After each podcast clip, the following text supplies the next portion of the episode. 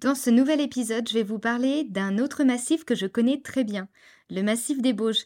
Vous ne le savez peut-être pas, mais j'ai la chance d'habiter aux portes des Bauges. Je connais donc assez bien ce massif pour y avoir bien randonné, pour y avoir skié et pour y avoir fait du cheval. Je peux donc vous parler comme il se doit avec ma vision à moi de cette partie des Alpes. Je suis Anaëlle, blogueuse et créatrice de contenu foot depuis plus de 8 ans, amoureuse de ma région. Je te fais découvrir des portraits de personnes inspirantes des recettes et produits de saison typiques, avec mes astuces et techniques pour te régaler tout en prenant soin de ta santé. Mais aussi mes bonnes adresses culinaires et culturelles. Bienvenue dans Saveur et Découverte. Bonne écoute Le massif des Bauges fait quelques 90 000 hectares et se trouve entre la Savoie et la Haute-Savoie. Entouré par les villes de Chambéry, Aix-les-Bains, Annecy et Albertville, celui-ci est rythmé par des paysages montagneux, vallonnés, agricoles et pastoraux. Le massif des Bauges est donc riche par sa faune et sa flore remarquables, avec, pour ne citer que, 1300 espèces végétales, 150 espèces d'oiseaux nicheurs et 9 espèces d'amphibiens. Il est aussi reconnu depuis 2011 comme géoparc par l'UNESCO. La chasse et les randonnées y sont donc réglementées dans le but de promouvoir un développement touristique et économique durable. Alors si je vous dis ça, c'est surtout parce que, ayant ma chienne, quand je souhaite partir en randonnée dans les Bauges, on ne peut pas faire n'importe quoi. Il faut vraiment sélectionner l'endroit où vous allez et euh, suivant la période, il faudra faire attention à la période de chasse, etc. On ne pourra pas tout faire et surtout, il faudra bien tenir votre chien en laisse. Voilà ma partie préférée parce que je vais parler de cuisine. Euh, et de bons produits. Les Bauges, c'est aussi un patrimoine culinaire riche dont je me devais de vous parler. Le produit le plus emblématique, caractéristique du massif des Bauges, c'est bien la tome des Bauges. Ce fromage sera parfait pour sublimer des plats et des bons produits comme des gratins avec de la tome coupée en morceaux, avec des légumes comme du butternut sous forme d'un bon crumble salé, ou alors dans une sauce bien crémeuse pour des pâtes, ou alors, euh, ce que j'adore, sur un plateau apéro avec de la charcuterie du coin et un peu de morceaux de tome. D'ailleurs, pour la petite histoire, la tome des Bauges s'écrit bien avec un seul M. Le nom Tom, T-O-M-E, avec un seul M, vient du patois savoyard Thomas. Donc certainement qu'il y a encore un, un accent, etc. Je ne l'ai pas, je suis désolée. ce qui signifie fromage fabriqué dans les alpages. Pour vous faire un court descriptif, la tome d'ébauche se présente généralement comme un fromage qui fait une vingtaine de centimètres de diamètre sur 5 d'épaisseur environ. Il a un poids de plus ou moins 1 kg et sa jolie croûte grise protège une pâte de couleur jaune dont la texture est souple et fondante. Ce fromage au lait cru et entier de vache nécessite un affinage dans une cave bien humide de 35 jours environ minimum, sur des planches d'épicéa non rabotées. Alors je vous dis ça car il faut être précis dans le cas d'une AOP. Il doit suivre un cahier des charges bien défini où tout est réglementé, de la collecte du lait, du lieu de pâture, des vaches jusqu'à la couleur de sa pastille. Vous vous souvenez de mon épisode sur la tartiflette? Je vous expliquais la différence entre les reblochons fruitiers et fermiers. Ici, c'est la même chose. La tome des Bauges AOP, le fromage à pâte pressée non cuite typique du massif des Bauges, a également le droit à sa pastille verte pour une tome fermière et à sa pastille rouge pour une tome laitière ou fruitière. Dans les Bauges, vous ne trouverez pas seulement de la tome, même si c'est le fromage emblématique du massif, mais aussi des poires de Savoie, je vous en parlais euh, pour la réalisation des rissoles, des pommes, du miel, des plantes aromatiques et médicinales, du vin blanc et rouge de la combe de Savoie et bien d'autres. Alors petit nota bene dans l'actualité culinaire du massif. L'été dernier, tout comme le syndicat interprofessionnel du reblochon avec la tartiflette en son temps, le gâteau des Bauges a été créé. Réalisé dans le but de promouvoir des produits locaux, le parc naturel régional du massif des Bauges a créé ce gâteau pour tisser des liens entre les producteurs artisans et les acteurs du secteur touristique avec un ancrage fort au patrimoine culinaire et culturel du massif des Bauges. Ce sont des propos tirés du site internet du massif.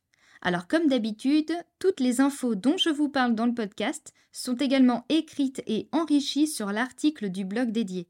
Le lien est directement dans la description de cet épisode.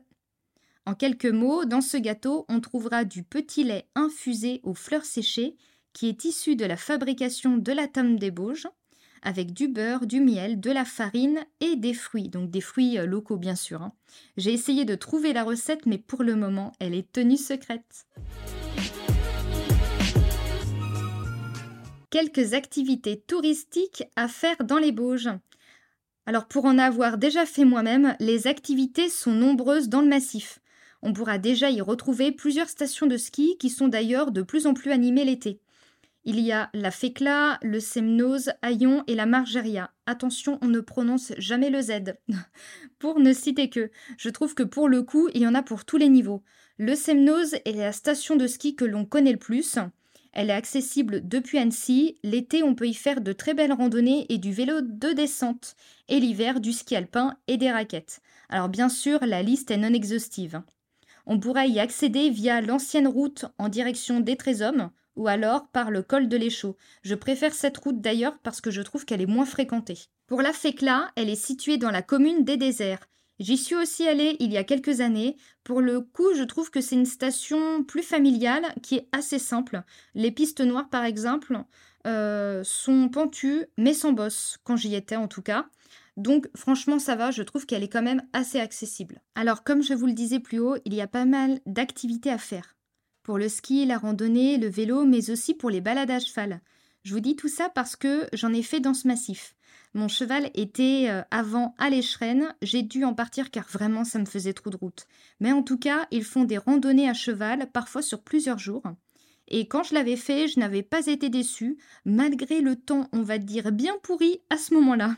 Les paysages étaient vraiment sympas et je pense que l'on peut vraiment se régaler en été notamment. Il y a également des balades à dos d'âne et du canyoning vers Bellecombe en Bauge, si je ne me trompe pas.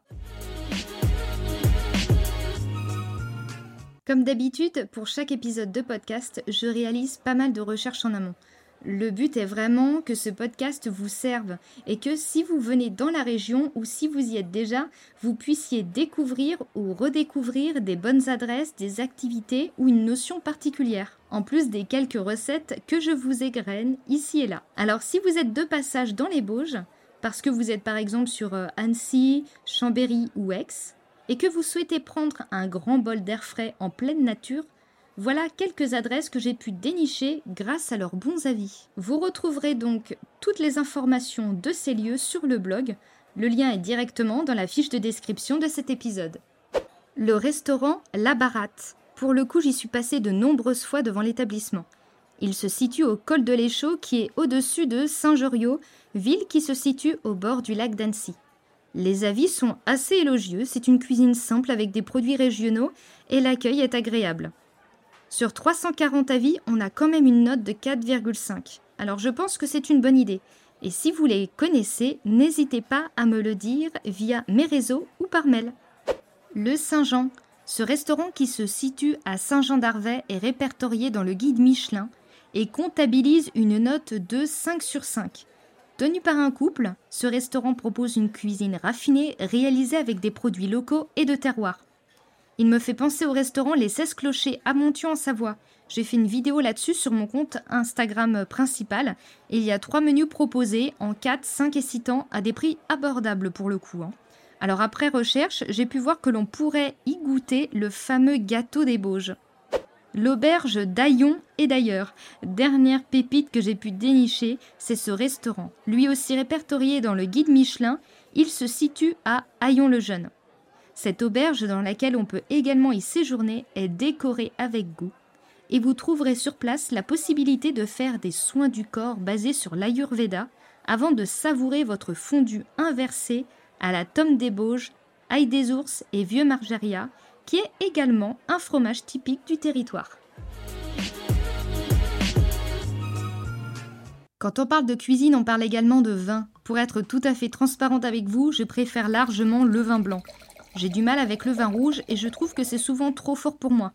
Par contre, le vin blanc, qu'il soit sec, demi-sec ou bien liquoreux, j'y arrive beaucoup plus. Et pour le coup, quand on mange un plat savoyard, avec pas mal de fromage bien sûr, hein, l'accompagner avec un petit verre de vin, c'est toujours la cerise sur le gâteau pour moi. Alors attention, comme d'habitude, je tiens à le dire, l'abus d'alcool est dangereux pour la santé. Alors on accompagne ces plats bien gourmands avec modération. Je ne pourrais pas vous citer tous les vins qu'il peut y avoir dans le coin, mais je vais vous donner quelques pistes. Il y a un vin que j'aime bien prendre quand je vais au restaurant, c'est la Roussette de Savoie. C'est un vin blanc aux arômes de miel et d'amande qui a une jolie robe jaune clair. Il est protégé par une AOC et il est parfait, je trouve, pour accompagner tous les plats savoyards à base de fromage. Dans la partie vin blanc que j'aime aussi, il y a l'Apremont. Ce vin blanc sec de Savoie a une appellation d'origine contrôlée depuis 1973. C'est le vin blanc, ou en tout cas un des vins blancs les plus connus. Il s'agit là aussi d'une valeur sûre quand vous allez au restaurant et que vous souhaitez prendre un verre de vin pour accompagner votre plat. Je vais clôturer cette partie sur les vins avec tout de même un vin rouge. Comme je vous le disais, je ne vais pas plus m'étaler là-dessus car je ne suis pas vraiment une connaisseuse de vin rouge. Je n'apprécie pas vraiment ce type de vin, peut-être que plus tard ça viendra. En tous les cas, j'ai pu voir que les Bauges, enfin que dans les Bauges, il existe un vin qui a le même nom que les habitants de ce massif. Il s'appelle le Bauge U. Enfin, je, vous mettrai euh, tout sur le blog. C'est un vin rouge qui est dit fruité et léger et qui est issu du vignoble de la Bauge.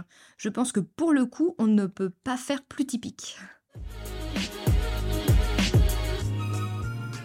Dernière partie de cet épisode. Je voulais vous parler d'un site que je trouve très bien fait. À vrai dire, je l'ai connu lors de la préparation de l'enterrement de vie de jeune fille de ma petite sœur. Il s'agit du site Weekendoo. Bon, comme d'habitude, mon, accent est de toute beauté. Hein.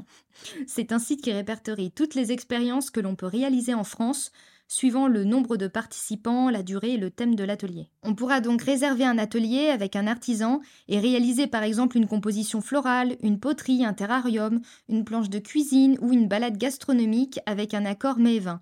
Il y a donc plusieurs types d'ateliers à faire dans le massif. Je trouve que c'est vraiment bien fait et ça permet d'aller à la rencontre des artisans. D'ailleurs, sans trop en dire, je suis en train de travailler là-dessus pour le moment concernant l'avenir de ce podcast. J'ai des projets plein la tête et maintenant je dois réaliser et programmer tout ça. En tout cas, si vous souhaitez euh, réaliser une jolie expérience qui sort de l'ordinaire dans les Bauges, n'hésitez pas à aller voir le site. Comme d'habitude, je vous mettrai tous les liens dans le blog. J'espère que cet épisode sur le joli massif des Bauges vous a plu et que vous aurez envie de le découvrir ou de le redécouvrir à travers ses beaux paysages et sa gastronomie. Si vous avez de bonnes adresses ou activités à faire, n'hésitez pas à me le dire sur le blog ou un de mes comptes Instagram et je le partagerai volontiers. Je vous retrouverai la semaine prochaine avec un épisode plus court car j'ai plusieurs tournages en lien avec le podcast de prévu et ma semaine risque d'être assez sport. J'ai hâte de vous faire écouter tout ça et en attendant, n'hésitez pas à me laisser vos retours, avis et notes 5 étoiles sur votre plateforme d'écoute préférée. À bientôt!